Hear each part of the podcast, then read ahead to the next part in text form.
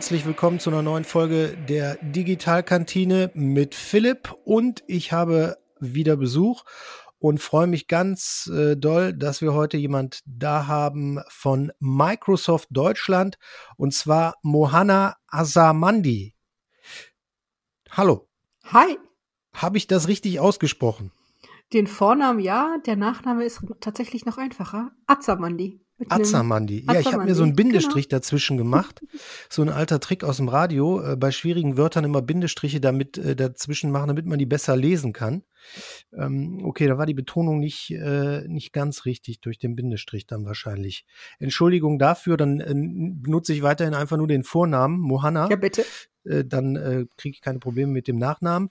Und äh, vielleicht kommen wir auch direkt mal darauf zu sprechen, ähm, warum wir dich eingeladen haben. Du bist nämlich Chief Learning Officer bei Microsoft Deutschland. Hat wahrscheinlich der eine oder andere noch gar nicht gehört, dass es diesen Beruf gibt, oder? Wahrscheinlich. Ich muss, ich muss gerade, äh, ich muss gerade lachen. Die Position an sich gibt es in einigen Unternehmen vielleicht sogar schon seit 20 Jahren. Die Art und Weise, wie meine Rolle aufgesetzt ist und jetzt bei Microsoft ist, ich wollte gerade sagen, brandneu, gibt es die seit gut zwei Jahren. Okay. Chief Learning Officer habe ich noch nie gehört. Also ist äh, mir aus deutschen Unternehmen auch völlig unbekannt, dass es sowas gibt. Ich glaube, das ist eher eine amerikanische Geschichte. Ich weiß, dass SAP in Deutschland die Position ebenfalls hat, aber wahrscheinlich nicht so. Es ist einfach kein, äh, kein Titel, der einem geläufig ist, wenn man ehrlich ist. Und ist mir selbst auch erst entgegengekommen, als ich angefangen habe, in dem Bereich zu arbeiten. Also vor fünf, sechs Jahren hat mir CLO auch nicht viel gesagt. Ähm, bevor wir da jetzt tiefer in die Materie ähm, einsteigen, vielleicht können wir das äh, direkt am Anfang klären. Warum gibt es dich? Also den Chief Learning Officer bei Microsoft Deutschland. Warum gibt es die Rolle? Weil das Thema Qualifizierung und Aus- und Weiterbildung immer relevanter wird für den Erfolg der Unternehmen, aber auch für den Erfolg der Mitarbeitenden. Fachkräftemangel ist, denke ich, so ein, so ein Schlagwort, was wir alle kennen. Wir können nichts dagegen tun, wenn wir nicht in die Skills unserer eigenen Mitarbeitenden investieren. Und die Rolle bei Microsoft haben wir im Zuge unserer eigenen digitalen Transformation geschaffen. Nicht nur mit dem Fokus auf die Mitarbeiterinnen und Mitarbeiter in unserem Unternehmen, sondern tatsächlich auch mit Fokus auf Zukunftskompetenzen, digitale Kompetenzen unserer Partner, unserer Kunden und wie wir sie so gerne nennen, zukünftige Generationen. Das können Schüler und Studierende sein, aber auch äh, Arbeitssuchende, Berufstätige von heute, die morgen vielleicht Jobs machen müssen, die's, die heute so noch nicht existieren. Das sind alles Gründe, warum wir in die Rolle investieren, warum wir die Rolle etablieren und wirklich auch Vorreiter im Markt sein möchten, wenn es darum geht, dass das Thema Qualifizierung in aller Munde ist und auch wirklich über alle Ebenen hinweg ernst genommen wird. Ich würde sagen, das ist ein Statement, ähm, wo wir definitiv gleich drauf aufbauen können, wo wir auf jeden Fall noch mehr zu erfahren wollen, ähm, welche Rolle du genau jetzt ausfüllst bei Microsoft in Deutschland und äh, wie du die Leute da nach vorne bringst. Äh, bevor wir dahin äh, wandern, gedanklich oder hier im Gespräch, ähm, würde ich gerne noch mal ein bisschen äh, über dich sprechen, denn äh, du bist ja äh, nicht immer bei Microsoft gewesen. Ähm, vielleicht können wir auch so ein bisschen mal deinen Weg erzählen, wie du da hingekommen bist, wo du jetzt bist, denn wenn man so ein bisschen äh, im Netz nach dir googelt, dann kann man unter anderem im, in dem einen oder anderen Artikel auch erfahren, ähm, eigentlich wolltest du gar nicht dahin, wo du jetzt bist. Tatsächlich nicht. Ich bin studierte Diplompsychologin, habe hab lange in der Schulzeit äh, lange mit mir selbst auch debattiert, werde ich Psychologie studieren oder vielleicht doch Jura. Ich wollte immer in den Bereich Profiling, Vielleicht habe ich zu viele Serien geschaut, ich weiß es nicht. Das war etwas, was mich unglaublich interessiert hat. Letztendlich wurde es dann doch die Psychologie. Und das war eigentlich immer mein, mein Berufswunsch. Ich war zwar immer sehr technisch sehr interessiert, habe aber nie darüber nachgedacht, dass es ein Beruf für mich sein könnte oder ein Bereich, in dem, mich, äh, in dem ich mich entwickle. Letztendlich äh, kommen Dinge dann doch anders, als man sie, als man sie plant. Äh, ich habe nach dem Studium im, in einem äh, IT-Haus angefangen zu arbeiten, war als Consultant tätig, habe sehr viel im Bereich äh, IT einfach gemacht. Microsoft war einer unserer Kunden und wie man immer so schön sagt, ich habe dann wirklich Blut geleckt. Dieser, dieses Wissen, was man mit Technologie alles wirklich leisten kann. Wo es um mehr geht als, was kann Technologie eigentlich für mich tun, sondern wie kann ich noch größer denken? Wie kann ich, wie kann ich Technologie einsetzen, um wirklich Gutes im Unternehmen, aber auch Gutes in der, in, in der Welt umzusetzen? Und ähm, darüber bin ich dann bei, ja, mit Microsoft in Berührung gekommen und letztendlich dann bei Microsoft gelandet. Und dieses Thema Lernen hat mich durchgängig wie ein roter Faden wirklich begleitet. Ich war ich habe unterschiedliche Dinge natürlich gemacht, vom also Consultant, also Consulting, damit fing es an, das Thema äh, Business Development bis hin zu Marketing, bis hin zu ähm, Op Operations, also wirklich äh, Programmmanagement äh, bis hin dann zu der Lernrolle. Und die Gemeinsamkeit war immer diese, die natürliche Neugierde, sich mit neuen Themen auseinanderzusetzen, Technologie wirklich grundauf zu erlernen und umsetzen zu können, aber auch äh, das Menschliche drumherum. Was meine ich damit? Ich habe auch immer sehr viel Wert darauf gelegt, was kann Technik nicht ersetzen? Und wie kann ich die Dinge, die, die wir Menschen dann einfach mitbringen, dass wir Entscheidungen darüber treffen, wie wir Technik am besten nutzen? Ähm, ein Beispiel ist, wie können wir produktiver werden? Rein Technik allein wird das für uns nicht übernehmen oder eine Plattform allein. Wir müssen dann schon drüber nachdenken, wo setzen wir das ein? Wie kommunizieren wir, wir das ähm, richtig? Wie lassen wir zu, dass alle Stimmen im Unternehmen auch gehört und ähm, dargestellt werden?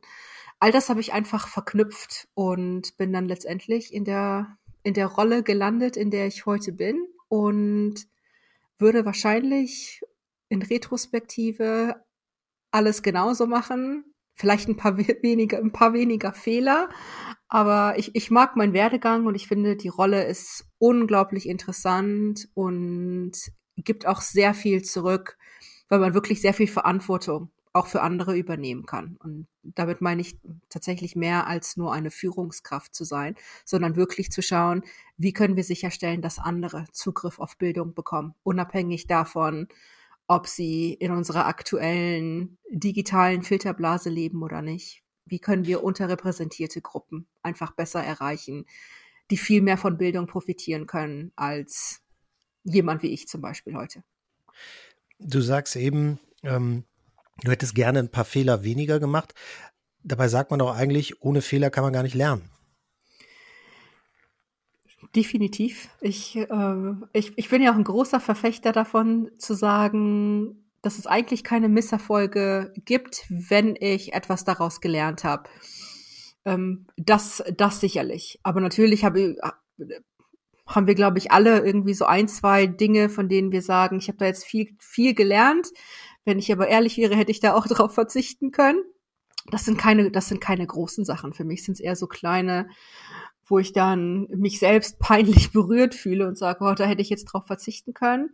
Aber in aller Ehrlichkeit, wer weiß, wenn ich jetzt zurückgehe und diese Dinge nicht mache, wäre ich dann heute noch genau die gleiche Person? Wahrscheinlich nicht. Also belassen wir es dabei. Die Vergangenheit bleibt genauso, wie sie ist. Und ich habe einfach aus allem gelernt, was passiert ist, positiv und negativ.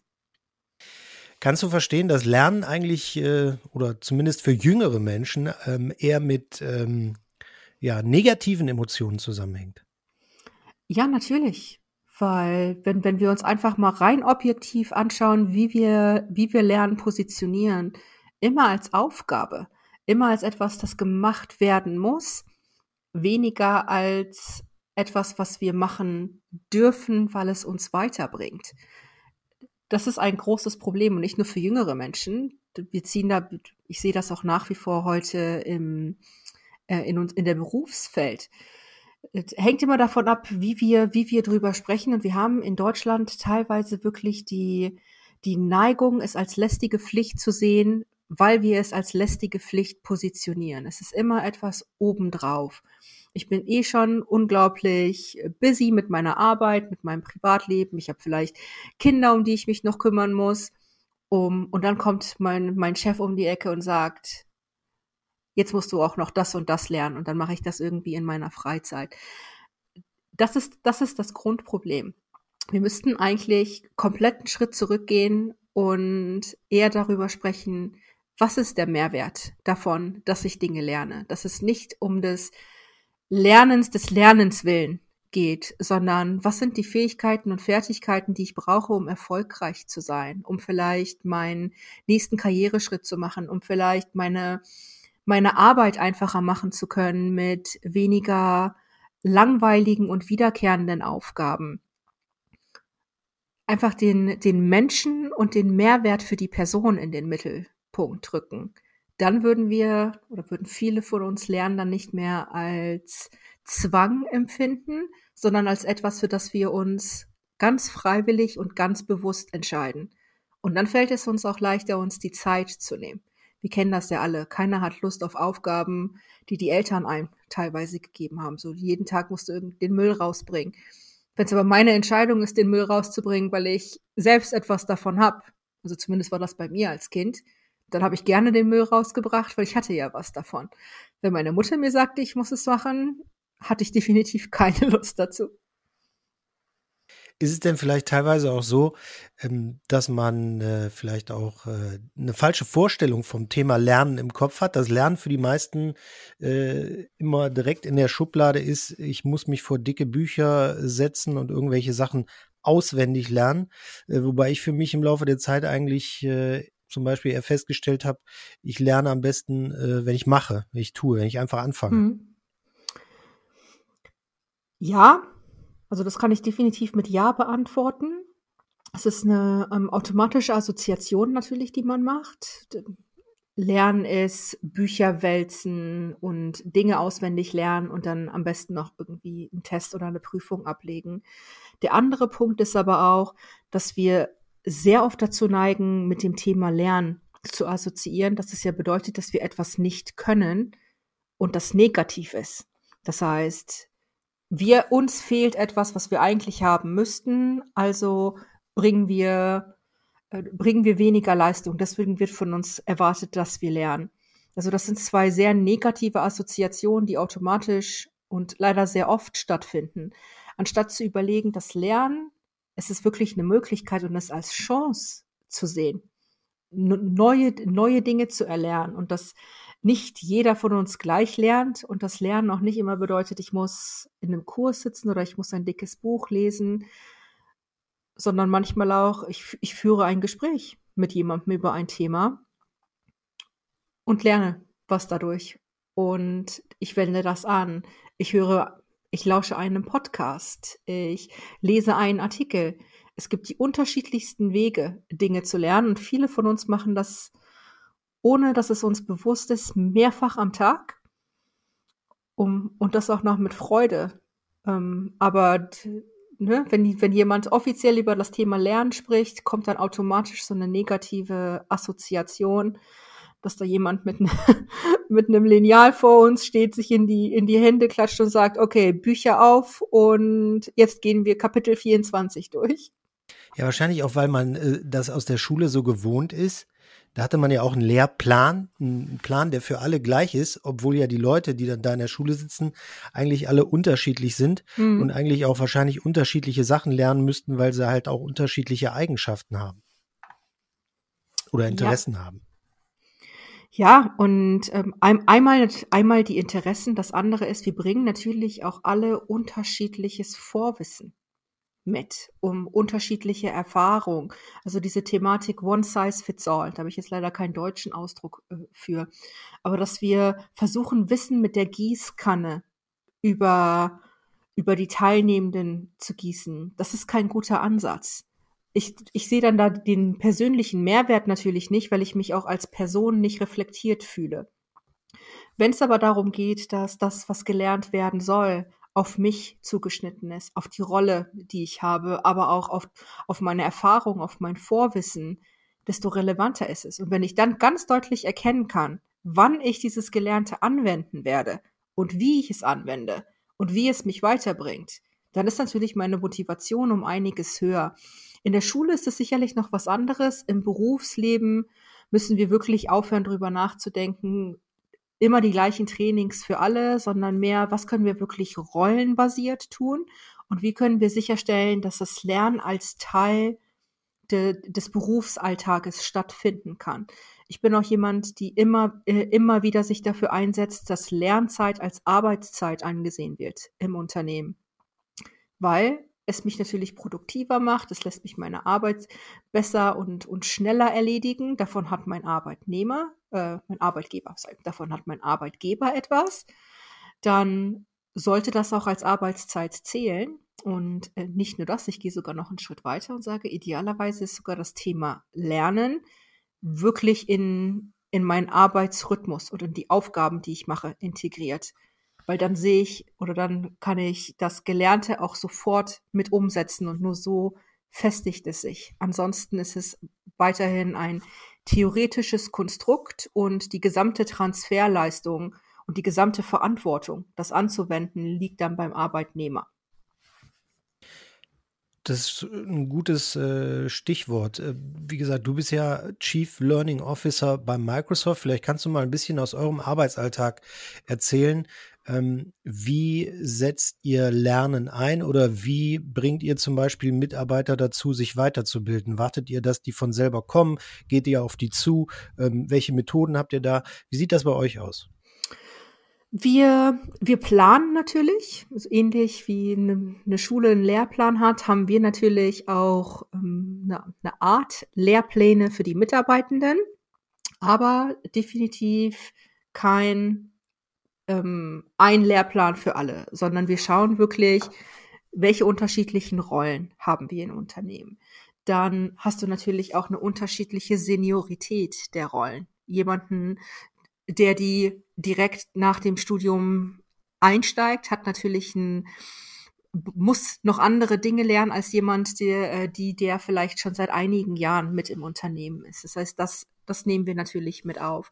Und äh, wie wir planen ist, ähm, wir nennen das halt immer Bottom-up und Top-down. Das heißt, wir fangen natürlich ähm, einmal auf Geschäftsführungsebene an, um wirklich zu definieren, was sind unsere langfristigen Ziele als Unternehmen, wo wollen wir hin, was wollen wir erreichen und was sind die Skills, die wir alle benötigen, um erfolgreich zu sein. Und erfolgreich heißt bei uns, wie haben wir die richtigen Kompetenzen, um unsere Kunden und Partner am allerbesten zu unterstützen und zu beraten.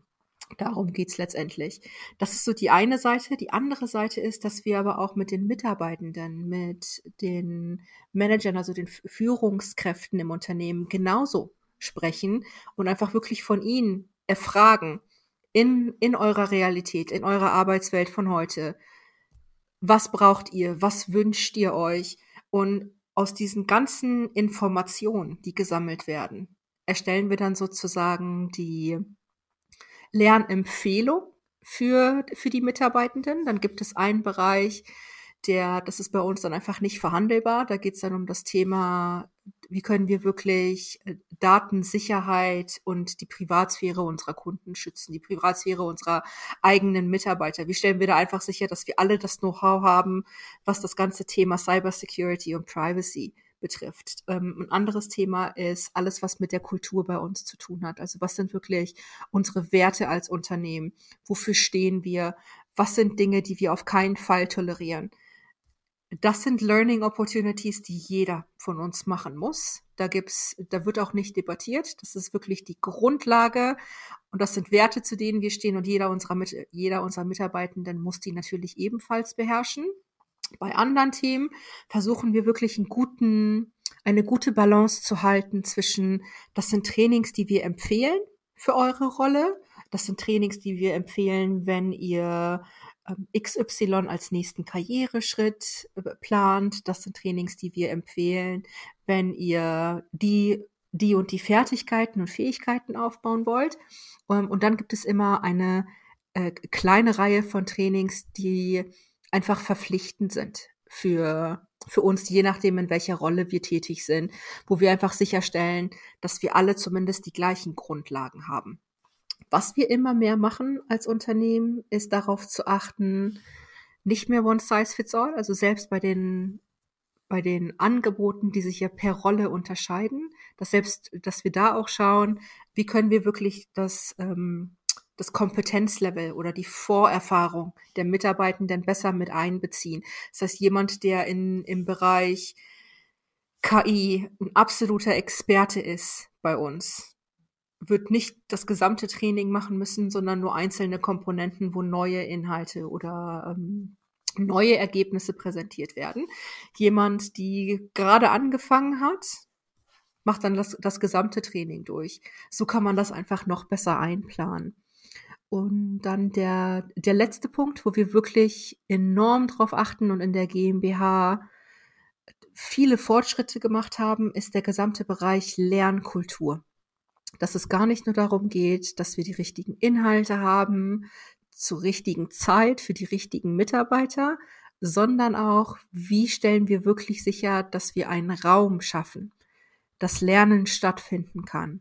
Und Raum heißt Zeit schaffen, aber auch das Bewusstsein schaffen. Ich lerne definitiv nichts, wenn ich absolut im Stress bin, weil ich versuche, meine Business-Ziele zu erreichen. Da bin ich gar nicht aufnahmefähig.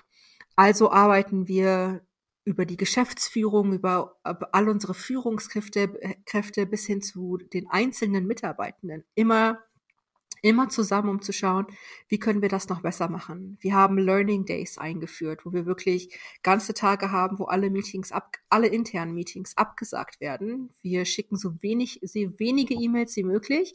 Und dieser Tag ist für uns alle da, um in unsere Aus- und Weiterbildung zu investieren. Wir arbeiten immer mehr mit stillen Freitagen oder stiller, stiller Mittwoch. Die, die Teams haben tatsächlich schönere Namen dafür als ich wo es wirklich darum geht, wir nennen das Time to Think. Einfach Zeit zurückgeben, dass ich die Möglichkeit habe, über Dinge, die ich mache, noch ein bisschen nachzudenken, die, ob, ob ich das in mein Lernen investiere, ob ich das in ein Kundenengagement investiere. Aber all diese Dinge zusammengenommen machen mittlerweile unsere Lernorganisation aus und haben Microsoft wirklich geholfen, diese Transformation aktiv voranzubringen.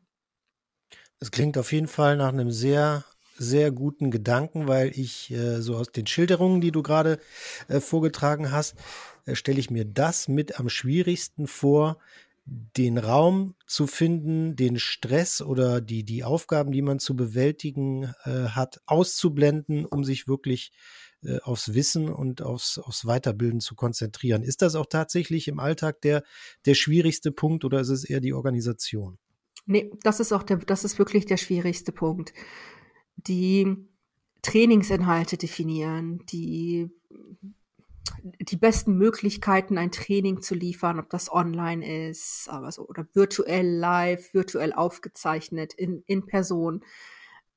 Das alles kann man mit Hilfe von anderen Experten ähm, sehr gut umsetzen. Der Knackpunkt, das ist und das Schwierigste ist wirklich diese kulturelle Veränderung. Es reicht nicht zu sagen, eine Lernkultur ist wichtig, Weiterbildung ist wichtig, ja, wir wollen das. Wenn ich das als Geschäftsführung nicht jeden Tag wirklich aktiv vorlebe und immer wieder mich selbst, meine Mannschaft hinterfrage und schaue, gebe ich, gebe ich meinen Mitarbeitenden wirklich das, was sie brauchen, dann klappt das auch nicht. Dazu gehört aber eine eine große Portion Mut. Das muss ich natürlich auch dazu sagen. Es ist, äh, es ist schon sehr, sehr schwierig und manchmal vielleicht etwas, etwas kritisch für Geschäftsführung, diese Tür aufzumachen und zu sagen, ich hole mir jetzt wirklich Feedback und Stimmen meiner Mitarbeitenden ein. Da riskiere ich es natürlich, dass ich sehr viel Negatives oder sehr viel Kritisches höre. Andererseits, wenn man das wirklich als Chance betrachtet, besser zu werden, dann werden diese kritischen Stimmen im Laufe der Zeit geringer. Mitarbeitende fühlen sich gehört, ich verbessere mein, mein Setup und, und dann erreicht man einfach wirklich eine gemeinsame Lösung. Und das ist das, was wir tun. Es hat einige Jahre gedauert, also das ging definitiv nicht über Nacht und wir arbeiten nach wie vor sehr aktiv daran. Aber ich kann jedem nur empfehlen, wirklich diesen, ja, diese, den Mut zu haben, diesen Schritt zu gehen und wirklich auf die, auf die Mitarbeiter hören. He heißt nicht, dass man alles eins zu eins so umsetzt, aber man ist überrascht, wie viele gute Einsichten und gute Ideen man bekommt. Und noch überraschter wird man sein, wenn wir ein bisschen Verantwortung zurückgeben an die, an die Belegschaften, wie sehr sie uns überraschen, weil sie lernen, weil sie in ihre Weiterbildung investieren, ohne dass wir, dass wir sie dazu drängen müssen. Genau, das, wär, das, das ist das, was nächste, wir lernen. Die ja. nächste Frage gewesen wäre, äh, inwiefern äh, man da auch dann äh, ab einem gewissen Punkt ein Stück Dankbarkeit zurückbekommt. Man bekommt sehr viel Dankbarkeit zurück, je, je offener wir zuhören. Und je offener wir auch sind und uns eingestehen, dass auch wir nicht immer die, die, die beste Lösung parat haben, dass nicht all unsere, all unsere Ideen in der Realität genauso gut funktionieren, wie wir uns das vorgestellt haben. Wir leben aber ein Stück diese Transpar Transparenz im Unternehmen. Das heißt, wenn etwas gut funktioniert, sprechen wir darüber.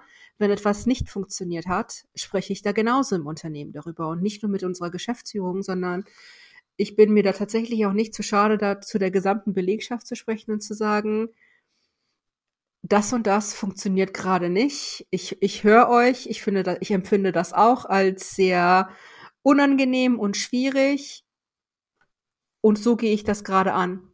Und dann bekommst du, dann bekommst du klasse Feedback. Wir haben mittlerweile so viele Mitarbeitende, die, die uns bei unseren Learning Team wirklich aktiv unterstützen, die die Learning Days komplett organisieren. Und da gibt es dann Sessions und Workshops von Mitarbeitenden für Mitarbeitende. Die organisieren Summer- und Wintercamps, wo sie wo die wirklich technisch versierten Kolleginnen und Kollegen für andere Kollegen Sessions anbieten, um ihnen zu helfen, technische Zertifizierung ähm, zu schaffen oder dafür zu lernen. Wir haben Gruppen, die anderen helfen, ihre Präsentationsskills zu verbessern oder ihre, ihre Kommunikationsskills. Es ist wirklich unglaublich schön zu sehen, wie sehr sich die Kolleginnen und Kollegen mit einbringen, wenn man ihnen die Möglichkeiten gibt und wenn man sie ein Stück weit auch mitentscheiden lässt. Also das ist etwas, ich wünschte, wir hätten das schon viel früher gemacht. Also das, wir, wir haben halt daraus gelernt. Ich könnte mir nicht vorstellen, dass wir jemals zurückgehen und äh, alleine in der Ivory Tower oder in unserem Elfenbeinturm die Entscheidungen treffen, ohne die Mitarbeitenden mit einzubeziehen. Also lernen auf Augenhöhe ähm, mit den Teammitgliedern äh, umzugehen und äh, sich die Probleme auch anzuhören und nicht alles von äh, Top-Down zu befehlen. Genau. Das klingt super. Klingt sehr gut. Könnte ich mir auch sehr gut vorstellen, ähm, so bei Microsoft zu arbeiten. Ähm, was ich mir äh, auch spannend vorstelle, dass ihr wahrscheinlich ja auch äh, aufgrund eures Unternehmens ähm, technisch ganz andere Voraussetzungen äh, habt die Mitarbeiter lernen zu lassen? Oder stellt man sich das falsch vor? Arbeitet da auch da mit äh, dem ganz normalen Flipchart und einem Textmarker und einem Edding, äh, so wie man das aus anderen Firmen kennt? Oder seid ihr da technisch auch ganz anders aufgestellt und unterwegs? Ich habe ich hab den, den Vergleich nicht mehr so gut ähm, im Moment, wie ich das vielleicht früher hatte, als ich, äh, als ich erst ein paar Jahre bei Microsoft war und selber aus einem mittelständischen Unternehmen kam. Wir nutzen natürlich Technologie und vor allen Dingen die, die Plattform, die wir jetzt in-house haben, nutzen wir natürlich selbst aus. Das heißt, äh, vieles ist bei uns mittlerweile komplett äh, digital und papierlos, was wirklich sehr gut funktioniert. Äh, nach wie vor gibt, also jetzt vielleicht im Moment im Zuge von Corona nicht, weil wir uns alle persönlich nicht sehen, aber ich bin auch schon mal in einem Workshop gewesen, wo wir also letztes Jahr noch, äh, wo wir ein Flipchart hatten. Äh, aber dann haben wir halt entdeckt, dass mit dem Surface Hub, also dass man das digital noch besser abbilden kann, weil da spart man sich einen Weg. Wenn ich das alles handschriftlich auf einem Flipchart habe, stelle ich natürlich hinterher fest, okay, jetzt fotografiere ich das ab und dann muss ich das irgendwo abtippen. wenn du deine Notizen direkt über ein Whiteboard online machst als Team, ist, ist das einfach schon in deinem System. Du kannst das problemlos an die Teilnehmer teilen. Ähm, also äh, ja, es passiert sicherlich äh, ab und an auch nochmal, aber wir versuchen immer mehr unsere eigenen Technologien zu nutzen.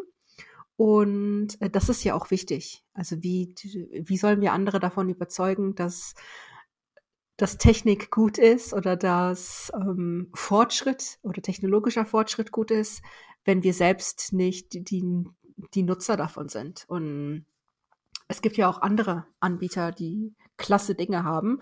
Auch damit kennen wir uns aus. Also zumindest die Menschen, mit denen, mit denen ich mich beschäftige, die sind natürlich unglaublich neugierig und schauen einfach, was gibt es, was unser Leben ein bisschen äh, einfacher machen kann. Und äh, kann ich vielleicht sogar ein Beispiel aus meinem, äh, aus meinem eigenen Nähkästchen erzählen. Ich bin jemand, äh, ich merke mir Sachen besser, wenn ich sie aufschreibe das ist keine Ahnung, woran das liegt. Und zwar nicht tippen, sondern ich muss wirklich mit einem Stift in der Hand das niederschreiben. Und da habe ich dann halt lange nachgedacht und überlegt, okay, wie, wie löst du das denn jetzt? Eigentlich willst du schon alles digital haben und nicht zig Papiernotizbücher zu Hause. Ist jetzt auch nicht unbedingt die, das umweltfreundlichste, was du da machst. Aber Notizen tippen ist nicht so dein Ding. Und ähm, ist jetzt, äh, viele werden dann sagen, ist doch klar, was habe ich jetzt gemacht? Ich nutze jetzt einfach ein Tablet mit mit einem Stift und eine App und schreibe halt alles da rein. Das heißt, ich habe es automatisch digital. Ich kann meine Doodle machen. Das heißt, ich kann malen, kritzeln, wenn ich in einem Call bin und mich konzentrieren will. Dann hilft es, wenn meine, wenn meine Hand beschäftigt ist. Ich habe aber alle meine Notizen wirklich mittlerweile komplett digital über diesen über diesen Stift. Ich habe kein Papier, ich muss nichts mit mir rumtragen. Ähm, es hat mir tatsächlich sogar geholfen, alles, äh, alles besser zu organisieren und dann auch Notizen von, von einem Jahr oder was wiederzufinden. Das sind halt alles Dinge, die Technologie, die Technologie erleichtert. Man muss einfach nur offen dafür sein, es mal auszuprobieren. Und wenn man ähnlich wie ich tickt und sagt, hey, Schreiben geht für mich über alles. Es gibt mittlerweile auch ähm, so Aufkleber für die Tablets, da fühlt es sich an, als würde man auf Papier schreiben. Weil das, das habe ich. Ich kritzel damit auch. Äh, ich will nie wieder zurück zu normalem Papier und Stift. Für mich ist jetzt mein Tablet mein, das beste Notizbuch, was ich je hatte. Da haben wir was gemeinsam. Habe ich bei meinem Jobwechsel auch so erlebt, habe auch ein Tablet mit Stift bekommen. Mhm. Habe zuerst gedacht, äh, hä, wozu brauche ich einen äh, Stift zum Tablet? Und äh, mittlerweile kann ich auch nicht mehr ohne. ohne. Habe äh, die, die App, wo ich alle meine Notizen mache, überall auf allen Smartphones auch vernetzt, kann überall, überall auf meine Notizen zugreifen. Ähm, habe ich, ging ziemlich schnell auch. Habe ich mich ja. ziemlich schnell dran gewöhnt. Eine Frage, die ich auch noch habe, betrifft auch tatsächlich eins eurer Produkte. So habe ich es zumindest während dieser Corona-Zeit jetzt erlebt. Ähm, das war März 2020. Da fing das ja dann so langsam an mit Videokonferenzen. Verschiedene Videokonferenzanbieter haben sich so langsam durchgesetzt. Und ein Produkt, was natürlich äh, da, glaube ich, auch ähm, ja ein absolutes High erlebt hat, Microsoft Teams. Äh, ist die Wahrnehmung von mir draußen falsch, wenn ich sage, ähm, ihr habt äh, durch die Corona-Krise auch wahnsinnig viele äh, Learnings äh, gehabt, was dieses Produkt betrifft und äh, die da einfließen lassen? In einer wahnsinnigen das, Geschwindigkeit? Ja, ich kann das in den Worten unseres CEO Satya Nadella beantworten, der sagte, wir haben weltweit, aber das spricht, ist genauso in Deutschland. Wir haben die Digitalisierung von zehn Jahren äh, oder von zwei Jahren meinetwegen innerhalb von zwei Monaten gesehen. Also wirklich die, die Schnelligkeit, mit der Dinge vor, vorangeschritten sind. Da, da hat die Pandemie, ich will jetzt nicht sagen, die Pandemie hat geholfen, weil das ganz grauenvoll ist, was da wirklich passiert und wie viele Leute wir daran verloren haben. Was, was aber natürlich ähm, geholfen hat, ist, wir haben sehr viel Feedback, also nicht nur wir, sondern andere Anbieter ja auch. Durch die vielen Nutzer bekommt man natürlich auch ein viel besseres Gefühl dafür, was wird jetzt benötigt und der, der Druck ist da, da auch sehr schnell drauf zu reagieren. Also ich denke, auch die anderen Anbieter haben eine riesen Evolution oder einen Evolutionsschritt durchgemacht, weil wir einfach über Nacht alle viel mehr Anwender hatten als sonst und auch nicht immer nur die klassischen Anwender aus der Technik und die Digitalbranche Filterblase, sondern ganz normale Menschen. Also meine Eltern haben dann mit uns genauso Teams als Plattform genutzt, damit wir als Familie telefonieren können mit, mit Video, weil wir alle natürlich äh, komplett deutschlandweit und teilweise ein bisschen im Ausland verstreut sind und uns nicht sehen konnten. Wir haben uns monatelang nicht sehen können. Und da war Videotelefonie wirklich die, die beste Option. Dann haben wir angefangen, Spieleabende über Videotelefonie abzudecken. Wir haben Weihnachtsfeiern komplett digital gefeiert.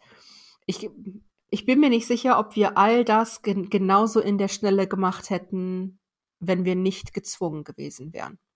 Das ist so die, da spreche ich jetzt als Mohanna, Mohanna als Privatperson, aber ähm, ich, ich glaube schon, dass wir einiges an Technikfortschritt erleben, weil der Druck einfach da war. Aber ich glaube, wenn man so eine, so eine Kultur auch äh, im Unternehmen pflegt, voneinander zu lernen, ähm, könnte ich mir zumindest vorstellen, dass man dann auch eine größere Offenheit hat, ähm, seine, seine eigenen Fehler oder äh, Verbesserungen in so ein Produkt dann wiederum einfließen zu lassen. Dass da eine andere äh, Kultur entsteht, wie man an so solch, solche Sachen rangeht, sag ich mal. Ja, es ist, es ist einfach einfach eine Feedback-Kultur ne, die, du, die du dann wirklich live lebst. Und da geht es dann gar nicht darum zu sagen, das ist jetzt ein blödes Feature oder das gefällt mir nicht, sondern wie viel Feedback da auch kommt, das ist ein Feature, was wir gerne hätten. Und wäre das nicht toll, wenn Teams das und das auch noch könnte?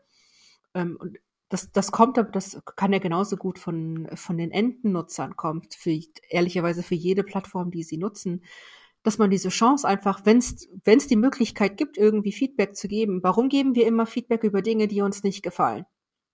Warum geben wir nicht Feedback und sagen, ich würde mir diese Funktion wünschen? Das wäre toll. Und dann können die Entwickler daran arbeiten, das noch viel, noch besser zu machen, anstatt immer nur Fehler auszumergeln. Klar sollen sie auch das tun. Aber ich glaube, das, das würde ich mir wirklich für, für Deutschland wünschen, dass wir eher vorwärtsorientiert sind und drüber nachdenken und unsere Energie darin investieren, was würden wir gerne sehen, damit wir unsere Arbeit noch besser machen können, damit unser Leben noch ein bisschen einfacher wird. Und im Moment müssen wir leider mit Corona leben. Im Moment müssen wir immer noch im teilweise Lockdown leben. Dann sollte doch zumindest die Technologie, die ich habe, so einfach zu bedienen sein und vielleicht ein paar Funktionen haben, die mir eine, eine Freude machen, egal wie diese Funktionen aussehen. Und dafür muss ich kein Technikgenie oder kein Experte sein. Ich muss einfach nur sagen, das hätte ich gern und dann müssen sich andere Gedanken darüber machen, wie man das programmiert und wie man das umsetzt. Welche Skills siehst du denn für die Zukunft ähm, ja auf uns zukommen, die, die vielleicht das lebenslange Lernen betreffen, ähm, wo sich der ein oder andere Gedanken machen sollte, in dem Bereich äh, kann man sich weiterbilden, das macht Sinn.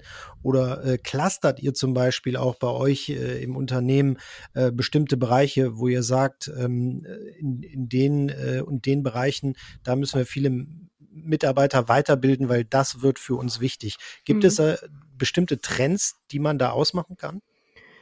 Ja, ähm, und es, es gibt ja auch die unterschiedlichsten, äh, die unterschiedlichsten Gruppierungen, nennen wir sie jetzt vielleicht mal so, die ja auch immer wieder diese klassischen Reports teilen. Welche Skills sind in 2022 am meisten gefragt?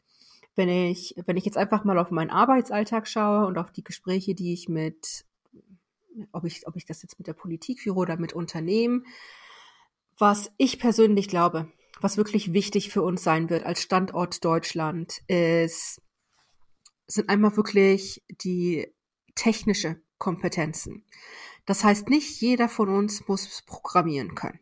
Ne, das, wir, missverstehen das immer gerne mal.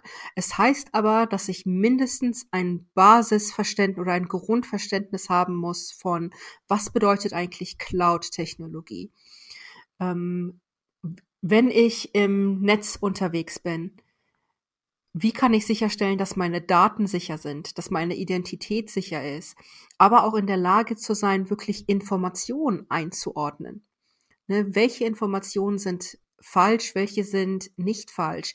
Wie kann ich Informationen, die ich bei Facebook oder wo auch immer lese, wie kann ich prüfen, ob das wirklich der, ob das die Wahrheit ist oder ob sich das jemand ausgedacht hat.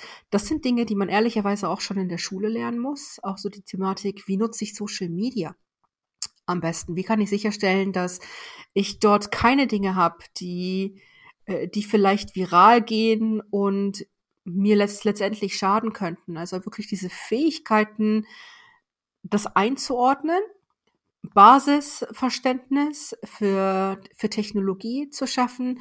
Was heißt künstliche Intelligenz? Wieder, ich muss da nicht zum Experten mutieren, aber mir wirklich, ich, ich sollte schon verstehen, was künstliche Intelligenz bedeutet, wie künstliche Intelligenz heute schon eingesetzt wird, dass künstliche Intelligenz mehr ist als nur Roboter, weil das denken leider die, die, die meisten heute noch, dass wir dann da von Robotern sprechen vergessen aber, dass äh, ihre Handys und äh, die Smartphones, die sie benutzen, dass, dass da künstliche Intelligenz einfach schon mit, äh, mit integriert ist. Das wird ganz wichtig sein. Dann sind äh, Themen unglaublich wichtig wie Kommunikationsfähigkeit. Emotionale Intelligenz spielt eine Rolle. Je wichtiger Technik in unserem Leben wird, desto wichtiger sind dann die zwischenmenschlichen Dinge, die wir einfach ähm, mitbringen. Und Kommunikation ist natürlich ganz wichtig, wenn es darum geht, wie kann ich sicherstellen, dass ich das, was ich tue und das, was in meinem Beruf relevant ist, dass ich das auch außerhalb meines, meines kleinen Kreises sozusagen ähm, weitergeben kann. Äh, analytische Kompetenzen werden immer wichtiger je mehr wir KI oder je mehr wir Technik dafür nutzen können, Daten für uns auszuwerten, desto wichtiger wird es natürlich, dass, dass wir definieren, was wir eigentlich mit der, was wir mit dieser Auswertung machen wollen. Ne, wie wir Daten für uns nutzen. Und mit Daten meine ich nicht persönliche Daten von Menschen, sondern Daten kann alles Mögliche sein, wie ähm, wenn du jetzt im Retail Bereich bist und man hat halt wirklich die Daten, welche Produkte, äh, welche Produkte viel gekauft werden zu, zu welcher Zeit. Da kann dir, da kann dir KI dann halt wirklich berechnen, wann du was nachbestellen musst. Und du musst das nicht mehr händisch erledigen. Aber jemand sollte dann schon das Verständnis mitbringen, wie mache ich das Beste daraus und wie vereinfache ich dann die, wie vereinfache ich, wie vereinfache ich dann die Bearbeitung oder Verarbeitung in meinem, in meinem Unternehmen. Das sind halt alles, alles Daten. Also weniger personenbezogene Daten, sondern vielmehr all das, was wir halt, was wir, was wir eh schon haben. Das sind so wirklich die Bereiche, die, die einfach wichtig sind für uns und äh, ich glaube, digitale Kompetenzen grundsätzlich hatte ich ja schon dein ähm, angesprochen. Das fällt dann für mich mit in den Technikbereich. Inwiefern ist es denn schwierig für euch überhaupt heutzutage Mitarbeiter oder ausreichend Mitarbeiter zu finden, die diese Kompetenzen überhaupt schon mitbringen? Für uns als Unternehmen wahrscheinlich genauso schwierig für äh, wie für die anderen äh, großen Player in der IT-Welt. Also Fachkräftemangel ist natürlich auch ähm, uns geläufig. Was wir aber sicherstellen, und das ist auch etwas, wo wir uns einfach im Markt immer mehr hinbewegen müssen. Fachkräftemangel werde ich nicht, ähm, werde ich nicht los. Jetzt muss ich das ein bisschen lapidar sagen, indem ich, indem ich Talente nur extern suche, sondern ich muss natürlich auch schauen, wie stelle ich sicher, dass ich das Know-how mit den Mitarbeitenden, die ich heute schon habe, einfach, ähm, einfach aufbaue. Und das ist etwas, was wir tun. Das heißt, wir bringen natürlich auch immer extern frische Talente und frische Perspektiven, also gar nicht frische Talente, wir bringen einfach neue Perspektiven, neue Hintergründe, einfach mehr Diversität mit ins Unternehmen. Gleichzeitig investieren wir aber, dass die Mitarbeitenden, die wir heute schon haben, da gehöre ich ja genauso mit dazu, dass wir einfach, was unsere Skillsets angeht, wirklich vorne mit dabei sind, dass wir, was zukünftige Technologien ansieht, äh, an, angeht, ge, wirklich geschult werden, dass wir alle einen, vernünftigen Muskel aufbauen, wenn es darum geht, wie kommuniziert man, wie, wie stellt man wirklich sicher, dass man inklusiv miteinander umgeht, wie, wie können wir unsere emotionale Intelligenz einfach noch, noch trainieren. Also wir haben wirklich ähm, schönes Gemisch, was, was diese Punkte angeht. Und das, das würde ich jedem anderen Unternehmen ehrlicherweise antworten, die sagen, wir haben ja so viele offene Stellen, aber wir, wir finden keine Leute, die wir einstellen können. Ja, das Problem ist, dass wir einfach nicht flächendeckend genug in die Weiterbildung der Leute investieren. Die, jetzt muss ich gerade überlegen, ich, mir fällt gerade nicht ein, in welcher Studie ich das gelesen habe, aber da, da sagen wir, oder da, da wird gesagt, ich glaube, es ist eine Studie von McKinsey, dass in, äh, in den nächsten ein bis drei Jahren 70 Prozent der Arbeitnehmer sagen, ähm, oder nein, das, die Arbeitnehmer sagen, dass sie ungefähr 70 Prozent ihrer Belegschaft austauschen müssen. Die sagen, dass sie sie austauschen müssen. Fachkräftemängel wird das aber nicht zulassen. Interessanterweise sagen aber über 60 Prozent der Belegschaft von heute, dass sie bereit sind, sich zu reskillen. Das heißt einfach dazu zu lernen. Und wir haben so viel Talent in den unterschiedlichsten Gebieten. Wir müssen einfach flächendeckend wirklich investieren, dass die Menschen den Zugang und die Chance bekommen, sich diese digitalen Kompetenzen aufzubauen. Und dann brauche ich nicht mehr nur extern hiren, sondern ich kann dann halt wirklich auf Menschen setzen, die schon im Unternehmen sind, die sehr viel Erfahrung in einem bestimmten Bereich haben und bin dann auch hier wieder positiv überrascht, was für einen großen Mehrwert sie liefern. Ich glaube, da schrecken wir in Deutschland noch zu sehr von zurück und bauen einzig und allein darauf, dass wir Talent immer außerhalb eines Unternehmens finden müssen, anstatt zu gucken, wer ist denn heute schon da und wie kann ich in diese Leute investieren. Ist denn vielleicht bei manch einem Unternehmer oder Unternehmen die Denke vielleicht auch falsch, den Mitarbeiter nur als Mitarbeiter oder Arbeitskraft zu sehen und nicht als Mensch? Vielleicht. Das ist, ist eine super spannende, eine super interessante Frage. Woran liegt es, dass wir bei Mitarbeitenden dann nur die Fähigkeiten sehen, die sie für die Rolle oder die Stelle benötigen, die sie gerade haben? Warum sind wir manchmal nicht in der Lage zu sehen, wie viel Potenzial in jemandem steckt? Das ist die Frage, die wir uns stellen müssen. Und ähm, ich glaube, das ist, vielleicht ist es das, was du, was du damit meinst, dass wir den, den Mensch nicht sehen, dass wir den Poten dass wir das Potenzial nicht sehen und uns nur darauf konzentrieren, auf diesen Bereich, der sichtbar für uns ist. Wenn ich mich aber mit den Leuten unterhalte, bin ich vielleicht überrascht, was die eigentlich alles in ihrer Freizeit leisten oder Dinge tun, von denen ich absolut keine Ahnung hatte. Ich habe keine Antwort, zumindest jetzt gerade nicht, ähm, wie man das noch besser lösen kann. Aber mit den Mitarbeitenden zu sprechen, ist immer ein Schritt. Und etwas, was ich jeder Führungskraft empfehle, ist zu wissen, was sind die Fähigkeiten deiner, deiner Mitarbeiter? Ne, sprich mit ihnen, hab einfach ein Gefühl dafür, was ihnen liegt, was nicht, wo sie vielleicht hin möchten. Es lässt sich sehr, sehr schnell ähm, herausarbeiten, wer wirklich Lust und die Motivation hat, in Weiterbildung zu investieren. Und da kannst du ansetzen. Ne, es müssen ja nicht alle von heute auf morgen sofort mitziehen.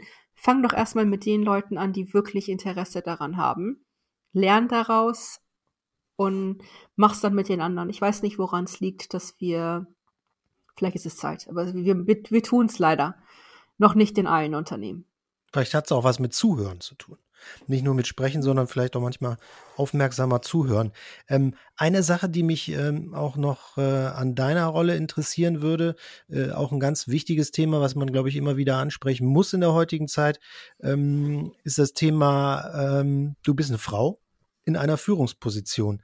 Ähm, ist das bei euch im Unternehmen auch mal was Besonderes gewesen, dass Frauen in eine Führungsposition kommen? Hat sich das irgendwann geändert? Wie lebt ihr das bei Microsoft? ich bin heute vielleicht nichts Besonderes mehr bei, bei Microsoft und das ist gut so. Heißt aber nicht, dass das überall in Deutschland noch so ist. Ich hatte das ja erwähnt, ich habe ja im Mittelstand angefangen und wie wahrscheinlich viele andere junge Frauen zu der, die, die hören das vielleicht heute noch, musste ich mir sehr oft anhören, ich wäre doch so, ich wäre doch noch so jung, warum ich so eilig hätte. Ich wäre doch so jung, wie ich mir das vorstelle, eine Führungsperson zu sein, wenn mein Team älter ist als ich und viel erfahrener als ich. Ähm, also das sind einfach Dinge, die ich mir immer wieder anhören musste, sehr lange sogar. Also dieses, dieses Thema Alter wurde mir immer vorgehalten. Dabei war ich gar nicht so jung. Ich hatte vielleicht das Glück, ein bisschen jünger auszusehen. Aber äh, jahrelang wurde das immer so ein bisschen als Argument gegen mich genutzt. Also gar nicht, fachlich kannst du es nicht, sondern eher, ja, also fachlich wärst du die Beste, aber du bist ja noch so jung. Da versuchen wir es doch lieber mit jemandem, der 20 Jahre älter ist als du. So. Ähm, also das ist, das habe ich schon erlebt. Und äh, wie gesagt, Microsoft legt natürlich unglaublich viel Wert darauf, dass, dass wir wirklich diese, das Thema Diversität im Unternehmen leben. Also gar nicht nur rein vom Geschlecht her, sondern auch kultureller, religiöser Hintergrund, sexuelle Orientierung, dass wir einfach wirklich ein, eine sehr gute Mischung haben. Aber wenn ich mir andere Unternehmen in, in Deutschland angucke oder auch die Gespräche, die ich führe, behandelt man mich schon manchmal ein bisschen wie einen bunten Hund. Dabei empfinde ich das persönlich gar nicht so besonders, dass ich eine Frau bin. Aber ich bin jetzt nicht nur eine Frau in einer Führungsposition, sondern ich bin eine Frau mit Migrationsgeschichte in einer Führungsposition in Deutschland. Ähm, also kann man vielleicht sogar sagen, ich hatte es manchmal doppelt schwer, weil es nicht nur um das Geschlecht ging, sondern auch um meine Herkunft. Und immer wieder diese Thematik, ja, hm, du, du, du bist ja, du bist ja nicht hier geboren, ähm, wir müssten jetzt eigentlich irgendwie noch mal gucken, dass das dann noch für die Mitarbeiter okay ist. Und dann weiß ich schon, alles klar, das ist definitiv kein Unternehmen, in dem ich arbeiten oder sein möchte. Das ist mir zum Glück noch nie bei Microsoft passiert. Aber so ähnliche Bewerbungsgespräche habe ich schon mal geführt. Ähm, und ich glaube, ich bin da nicht die Einzige in Deutschland, der das so geht. Worauf führst du das zurück? Auf äh, Schubladen in Köpfen, die den Menschen die Einordnung ihrer Welt einfacher machen? Oder ist es teilweise auch Angst?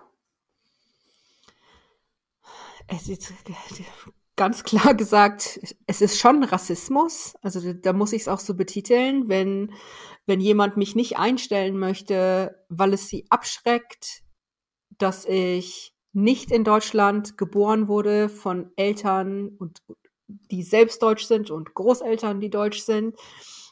Das ist Rassismus. Aber es gibt schon sehr viel Schubladendenken. Ich will es gar nicht mit Angst gleichsetzen, weil ich mir nicht erklären kann, wovor sie Angst haben. Also wovor haben die Menschen Angst?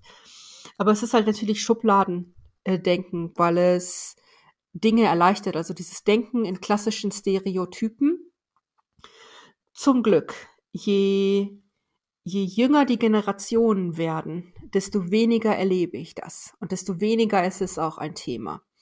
Das ist, das ist das Gute. Ich glaube aber auch nach wie vor, dass wir immer noch einen, einen weiten Weg vor uns haben in vielen ähm, Industrien in Deutschland, wo man als nicht weiße Deutsche oder als nicht weißer Deutscher genauso anerkannt wird da haben wir halt echt noch einen langen Weg vor uns. Ich habe es aber tatsächlich aufgegeben, mir zu überlegen, woran das liegt, dass die Leute sich so verhalten, sondern mein Ziel ist es eher, was kann ich tun, damit sie aufhören, sich zu, so zu verhalten. Weil an, ansonsten ähm, kommt man in so eine Spirale, wo man immer Entschuldigung und Ausreden dafür findet, dass man schlecht behandelt wird. Also ich, da rede ich jetzt gar nicht von mir selbst. Ich glaube, ich bin eine, in einer sehr privilegierten Position. Ähm, ich bin auch, ich habe im Vergleich zu vielen anderen eine sehr helle Haut. ich kann als Südeuropäerin gelesen werden, ich kann als Latina gelesen werden, ich kann gelesen werden als jemand aus dem orientalischen Raum, wo, wo ich natürlich dann auch herkomme. Das ist schon ein Privileg. Ich spreche fließend Deutsch. Ich bin das Kind von Akademikern, Akademikereltern. Also ich habe schon sehr, sehr viele Privilegien. Es gibt viele andere, die da wirklich sehr stark mit kämpfen müssen und dann nicht die gleichen Chancen haben wie ich oder wie, wie wir, da muss man einfach ansetzen. Und das sind halt Chancen wie wirklich Zugriff zu Bildung, die Möglichkeit aufs Gymnasium zu gehen, die Möglichkeit zu studieren, die Möglichkeit im überhaupt für ähm, Ausbildungsstellen in Frage zu kommen und nicht anhand des Namens oder anhand des Bildes aussortiert zu werden. Also da haben wir wirklich noch viel Arbeit vor uns und ich bin sehr froh für all die Gruppen, die sich so aktiv engagieren. Jetzt hast du mir eigentlich eine andere Frage gestellt und mein, mein Pitch hat so ein bisschen ein eine andere Punkt. Richtung genommen. Und genau zu dem Punkt kann ich noch zehn Fragen stellen, weil der mich auch wahnsinnig interessiert. Inwiefern hast du denn äh, jetzt auch die Möglichkeit durch die Privilegien, die du eben hast ähm, und auch durch deine Führungsrolle, ähm, vielleicht äh, anderen Menschen, die ähm, ja einen ähnlichen Werdegang äh, äh, haben oder einen Migrationshintergrund haben, wie kannst du denen helfen oder engagiert ihr euch in dem Bereich auch? Ja, ähm, wir, wir engagieren uns einmal als Unternehmen. Ähm, also wir haben halt eine, eine Philanthropies-Abteilung, die da wirklich sehr viel machen im Bereich, das nennt sich Underserved Communities. Ähm, also viel Bereich Unterstützung für Geflüchtete, Unterstützung für Menschen mit Behinderung, ähm, aber auch Frauen. Interessanterweise zählen die in Deutschland auch zu einem, zu der Underserved Community.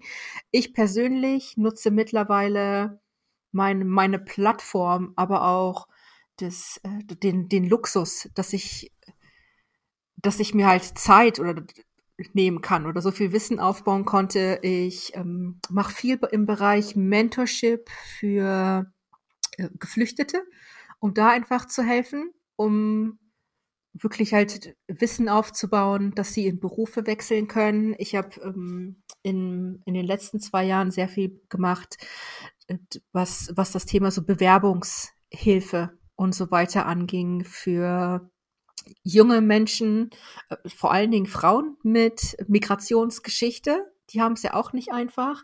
Und dann gibt es ein, eine Organisation, die, da bin ich im Moment noch nicht selbst aktiv dabei.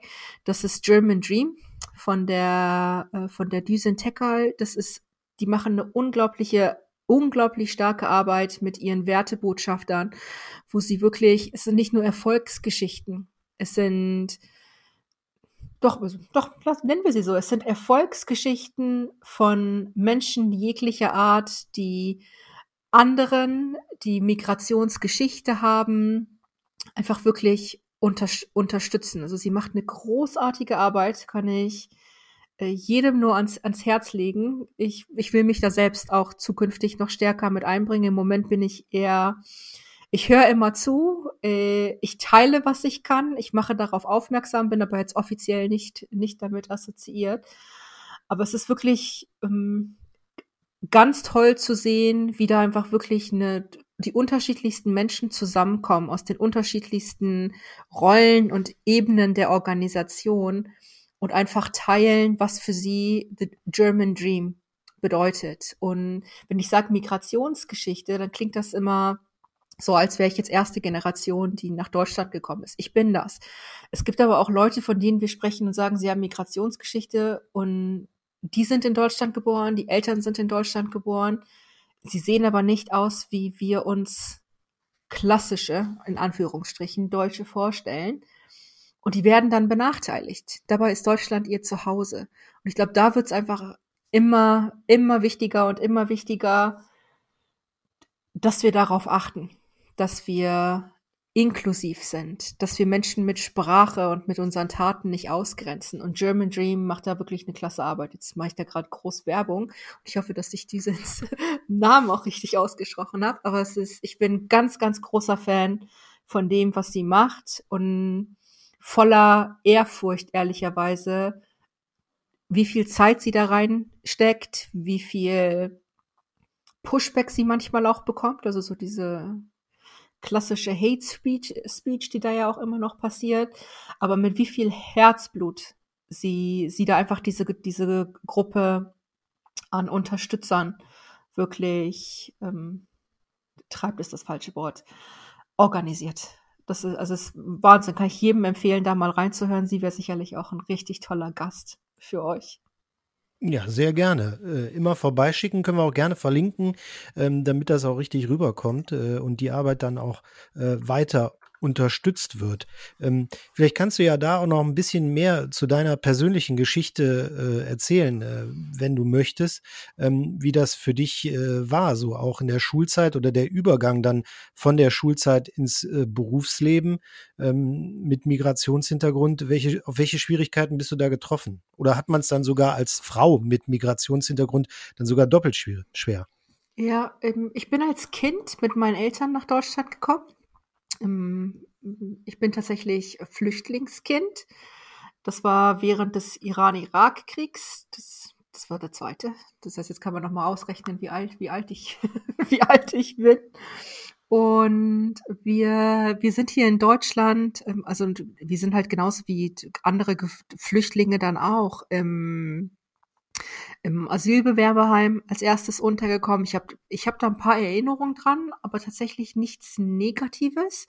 Also entweder habe ich es als Kind gut verdrängt oder meine Eltern haben wirklich einen tollen Job gemacht, dass wir nicht ganz so viel von den negativen Dingen einfach mitbekommen haben.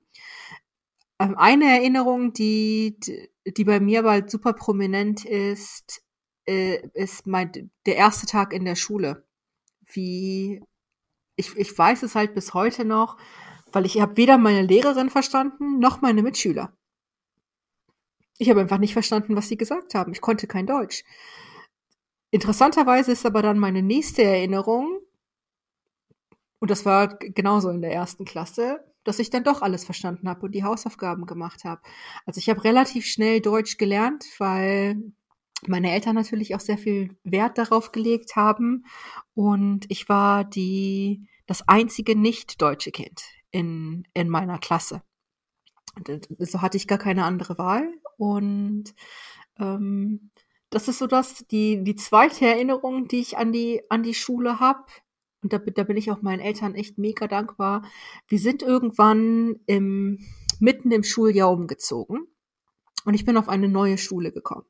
Und in der Schule war die erste Klasse schon weiter. Das heißt, die hatten schon Schreibschrift und ich hatte das noch nicht. Ich hatte bisher nur gelernt, auf Deutsch in Blockschrift zu, sch zu schreiben. Und ich weiß noch, wie wir dann aus der Schule kamen und meine Lehrerin hatte meiner Mutter so ein Übungsheft mitgegeben und gesagt, die Kinder sind irgendwie schon in Kapitel 3, Mohanna muss jetzt, muss das jetzt nachholen. Da hat sich meine Mutter dann wirklich mit mir hingesetzt und gesagt, komm, wir üben jetzt Schreibschrift. Und ich weiß noch, wie ich dann sagte, ja, Mama, ich mach schon. Und dann habe ich da echt die ganze Nacht dran gesessen und dieses ganze Übungsbuch durchgearbeitet. Und bin am nächsten Tag in die Schule, gib das dann meiner Lehrerin und sage, ich habe das alles durch. Und dann guckte sie mich an und sagte, du solltest doch nur drei Kapitel machen, jetzt kannst du alle Buchstaben, das können die anderen noch nicht. Das ist das ist also, hat sich bei mir echt so ins, äh, so in mein Gehirn gebrannt. Es kann sein, dass das nicht ein Tag war, sondern eine Woche. Und ich habe das als, als Kind gedacht, ich hätte es an einem Tag gemacht. Warum ist das so eine schöne Erinnerung? Weil meine Mutter, die selbst damals gerade Deutsch gelernt hat und die sehe ich definitiv viel schwerer damit tat als Erwachsene, als ich als Kind. Die hat sich da wirklich mit mir hinsetzt, hingesetzt und wollte mit mir Deutsch schreiben, in Schreibschrift üben, obwohl sie selber noch nicht konnte. Und ähm, das sind so meine Erinnerungen. Klar gab es, gab es natürlich auch so ne negative Dinge, aber ich habe das Glück gehabt, dass ich sehr wenig sehr Negatives erfahren habe. Ich bin auf einem, ich bin auf dem Land hier groß geworden und wir meine Eltern waren halt super im Dorfleben und in dieser Dorfgemeinschaft integriert. Das heißt, genauso bin ich aufgewachsen. Ich habe vieles, was was Thema so Mikroaggressionen und so weiter angeht, ganz lange gar nicht als solche wahrgenommen oder Rassismus als solchen gar nicht wahrgenommen. Ich habe immer dann gedacht, die Leute sagen das, weil die mich als Person nicht mögen. Ich musste erst erwachsen werden, damit mir auffiel, dass es, dass ich doch einige Hürden hatte. Eines war dann zum Beispiel, als es dann darum ging, Gymnasialempfehlung oder nicht. Ich war immer mit einer der Besten in der Klasse. Und trotzdem haben meine Eltern dann, das Gespräch gehabt mit der Lehrerin, die sagte, ja, aber muss Mohanna wirklich aufs Gymnasium gehen? Hätten meine Eltern sich da nicht stark gemacht, hätten die mir wirklich eine Realschulempfehlung bekommen, obwohl ich einen absoluten Einserschnitt hatte in der Schule. Das gleiche galt für meine Schwester, äh, ein paar Jahre später bei der gleichen Lehrerin. Und das hatten unsere deutschen Mitschüler definitiv nicht. Ne? Und beim, bei mir gab es auch überhaupt keinen Grund, über eine Realschulempfehlung zu sprechen, wenn das, wenn jemand komplett nur Einsen hat auf dem Zeugnis. Warum würdest du das Kind dann nicht aufs Gymnasium schicken wollen? Oder dann so diese Gespräche, warum soll sie denn studieren? Reicht da nicht eine Lehre? Das wurde nicht zu Eltern von anderen Mitschülern gesagt, die genau die gleichen Noten hatten wie ich. Kannst du dich denn Eltern, da noch an die, an die Begründung erinnern? Nee, ich glaube, es gab auch keine. Ne? Also die, die leben, ne? Meine, ich weiß noch, meine, meine Eltern sind halt in die Schule und ich habe draußen vor der Tür gesessen, weil die halt gesagt haben, auf keinen Fall. Ähm, klar geht sie aufs Gymnasium, die, sie lernt super gern, die hat da richtig Freude daran, die macht das gut. Warum soll sie auf die Realschule und sie möchte studieren? Und ich wollte wirklich immer studieren. Ich wollte ja jahrelang immer Anwältin werden. Ich habe das als Kind immer schon gepredigt. Ich hatte, das, das ist das, was ich meine mit Privileg. Ich hatte das Privileg, dass meine Eltern sich dafür eingesetzt haben und es konnten.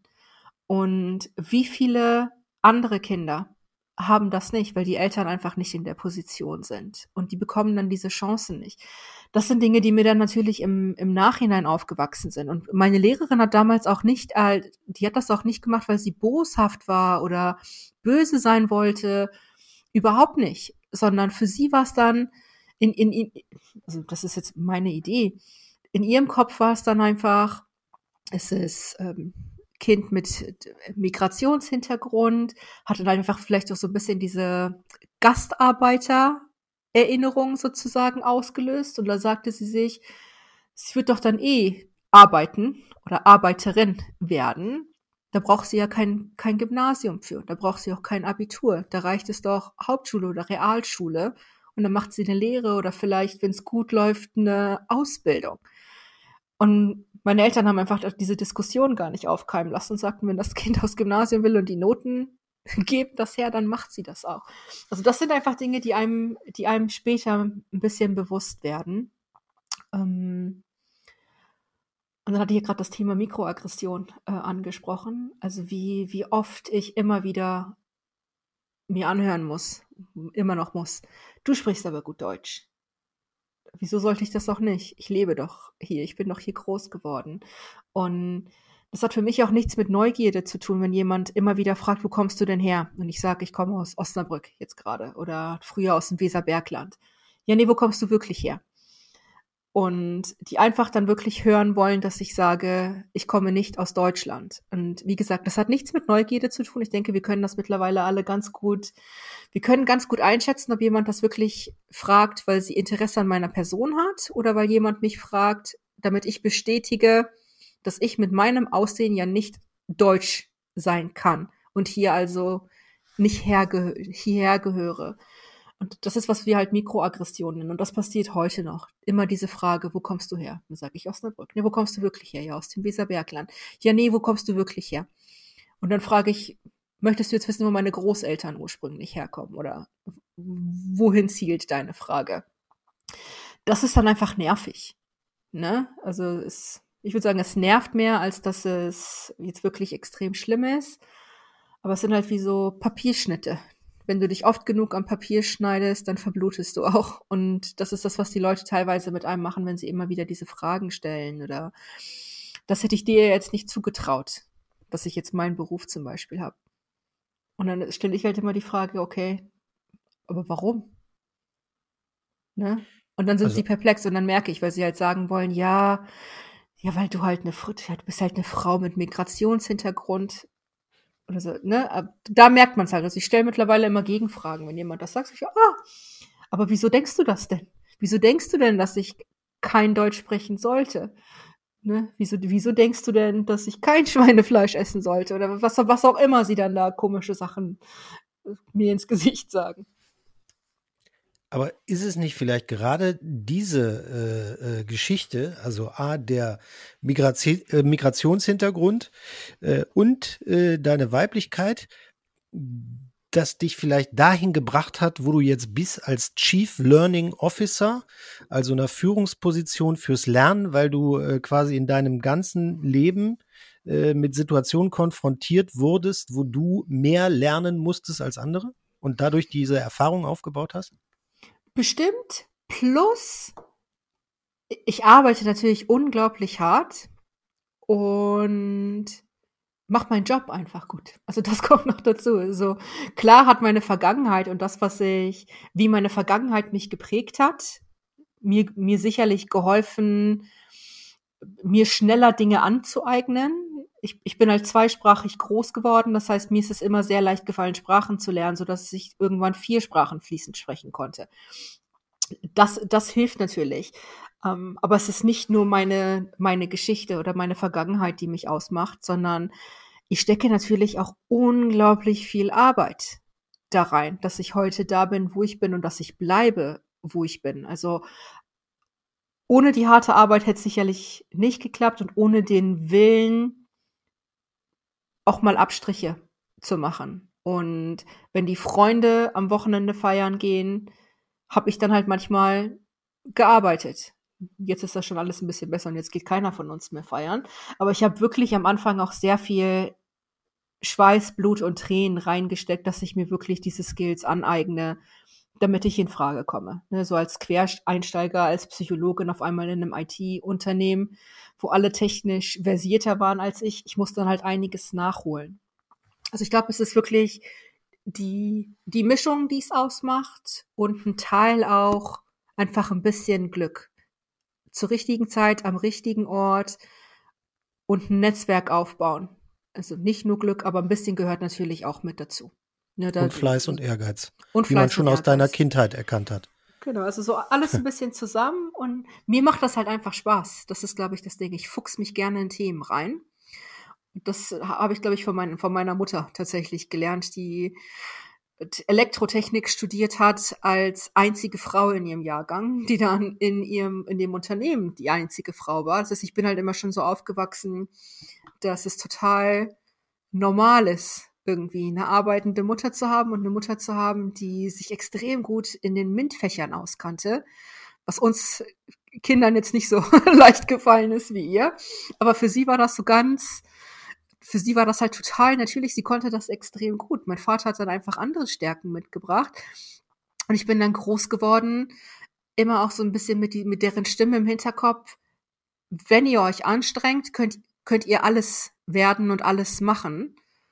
Und das hat natürlich geholfen. Und das ist auch das, was ich wirklich meine mit Privileg. Es ist, es ist ein Privileg, wenn du Eltern hast, die auch die Möglichkeit haben, dir den Raum zu geben, dich zu entfalten das kann definitiv nicht, das, das können definitiv nicht alle Eltern, auch wenn sie es gerne möchten. Also versuche ich das auch schon, finde ich, immer in Perspektive zu stellen, dass, dass ich es schon teilweise besser hab oder besser hatte als andere. Andere Dinge habe ich dann halt gelernt. Meine Eltern mussten halt auch, als sie nach Deutschland kamen, wirklich hart arbeiten und konnten nicht mehr in Berufen sein, die sie eigentlich gelernt hatten. Also wurden dann von Akademikern zu den klassischen Arbeitern. Ne? Und haben trotzdem das Beste wirklich draus gemacht und nie gemotzt und nie gemeckert, bis heute nicht. Und das haben wir halt einfach so ein bisschen mit, mit aufgenommen als Kinder. Ne? So diese Arbeitskultur, aber auch diesen Drang, jeden Tag ein klein bisschen besser zu sein, als man am Tag vorher war. Ja, aber es ist doch wirklich schön, wenn dann auch eine Geschichte so ausgeht wie bei dir, äh, dass du jetzt in so einer privilegierten Rolle bist und äh, versuchst auch quasi ähm, deine Privilegien dann nochmal weiterzugeben. Und damit äh, können wir jetzt vielleicht auch nochmal den Bogen schlagen zu der Rolle, wo du heute bist. Wir sprechen ja auch über das Thema äh, Erwachsenenbildung oder das Thema äh, Ausbildung. Ähm, welche Tipps kannst du Erwachsenen äh, oder, oder ähm, jungen Menschen geben, die jetzt auch in die Ausbildung geben, was das Thema Lernen angeht? Ähm, wie sie da am besten weiterkommen? Ja. Den Auszubildenden von heute kann ich wirklich den Tipp geben, das meiste mitzunehmen. Und ich, ich weiß, wie nervig es manchmal ist, wenn man gleichzeitig arbeitet und irgendwie noch äh, lernen soll.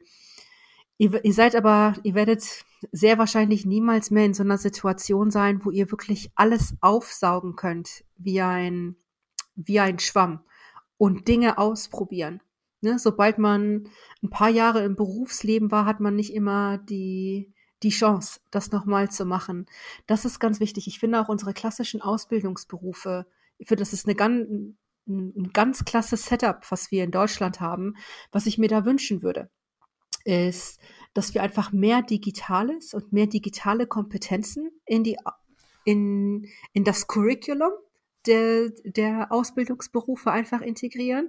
Solange das aber nicht der Fall ist, kann jede und jeder Auszubildende da draußen selber einfach sich ein bisschen Wissen mit aufbauen. Das heißt, geht ins Netz, da seid ihr eh schon Meister drin und sucht einfach nach digitale Kompetenz oder wenn es etwas gibt, was euch interessiert. Es gibt eine Fülle an Gratisangeboten. Es gibt viele tolle Sachen auf YouTube, die ich, die ich machen kann und baut euch einfach ein bisschen, ein bisschen Know-how in den Bereichen auf. Es wird euch definitiv helfen, weil sobald ihr in der Berufswelt einsteigt, wird euer Job anders sein, als ihr jetzt gerade dafür lernt. Das sehen, das sehen wir ja wirklich. Die Halbwertzeit von Wissen ist so, so kurz wie noch nie zuvor. Und wir wissen auch, dass in, in fünf Jahren die Jobs komplett anders sehen, äh, aussehen werden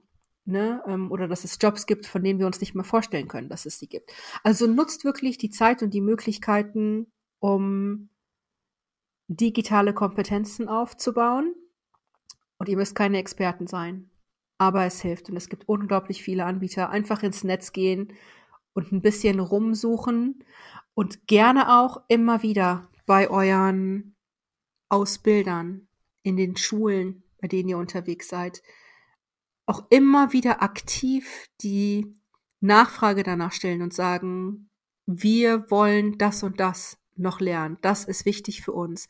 Wenn ihr nicht aktiv danach fragt, und das gilt für alle Arbeitnehmerinnen und Arbeitnehmer da draußen, dann passiert es auch nicht. Also ich glaube, wir müssen auch von innen so ein bisschen den Druck erhöhen, dass wir alle bekommen, was wichtig für uns ist, um zukunftsfähig zu sein. Und das passiert nur, wenn an allen Stellen an den Schrauben gedreht wird fast schon ein schönes Schlusswort. Mhm. Äh, der Martin, der killt mich auch, wenn er sieht, wie lange wir jetzt gesprochen haben. Wir sind weit, weit über die halbe Stunde drüber. Ähm, trotzdem, als letztes noch eine Frage. Ähm, was lernst du denn gerade? Oder wo ähm, hast du noch ein Projekt, wo du sagst, da möchte ich mich gerne weiterbilden, da muss ich äh, noch besser werden? Ich, das habe ich immer. Ich habe im, im letzten Kalenderjahr jetzt das Thema Data Science abgeschlossen. Da habe ich fast zwei Jahre, ja, anderthalb Jahre. Da habe ich anderthalb Jahre fast für gebraucht. Ähm, das war schön. Im Moment lerne ich etwas, was nichts mit meinem Beruf, also was nichts klassisch mit meinem Beruf zu tun hat, aber ich hoffe, dass es mir dann doch in meinem Beruf auch weiterhilft. Das ist Gebärdensprache. Ich habe ja vorhin auch kurz, kurz darüber berichtet, dass es für mich wirklich unglaublich wichtig ist, dass das Thema Bildung oder Zugriff zum, zu, zu Learning oder zum Lernen für, für alle da ist. Und da habe ich dann halt festgestellt, vieles, was wir, was wir machen, äh, richtet sich an, an Menschen, die, die gut hören können, die gut sehen können. Und dann habe ich einen ganz interessanten Artikel gelesen, wie wenig Gebärdensprache Übersetzer es in Deutschland gibt. Nicht, dass ich Übersetzer werden möchte, aber da, da stellt man dann einfach wieder fest, dass es ganz viele Menschen gibt, die keine Stimme haben, weil niemand da ist, der dabei unterstützt. Also habe ich mir für mich selbst vorgenommen, ich möchte unbedingt Gebärdensprache beherrschen. Ich möchte das wirklich können, damit ich auch in der Lage bin, an Menschen zu erreichen, die ich vielleicht klassisch durch mein, durch meine Bubble jetzt äh, nicht erreichen kann. Das ist das eine. Das andere ist, ich möchte tatsächlich wirklich noch programmieren lernen. Ich habe das mal angefangen, dann wieder gestoppt. Jetzt habe ich es wieder rausgeholt. ich mache jetzt die, die Kurse, die wir eigentlich für Kinder anbieten.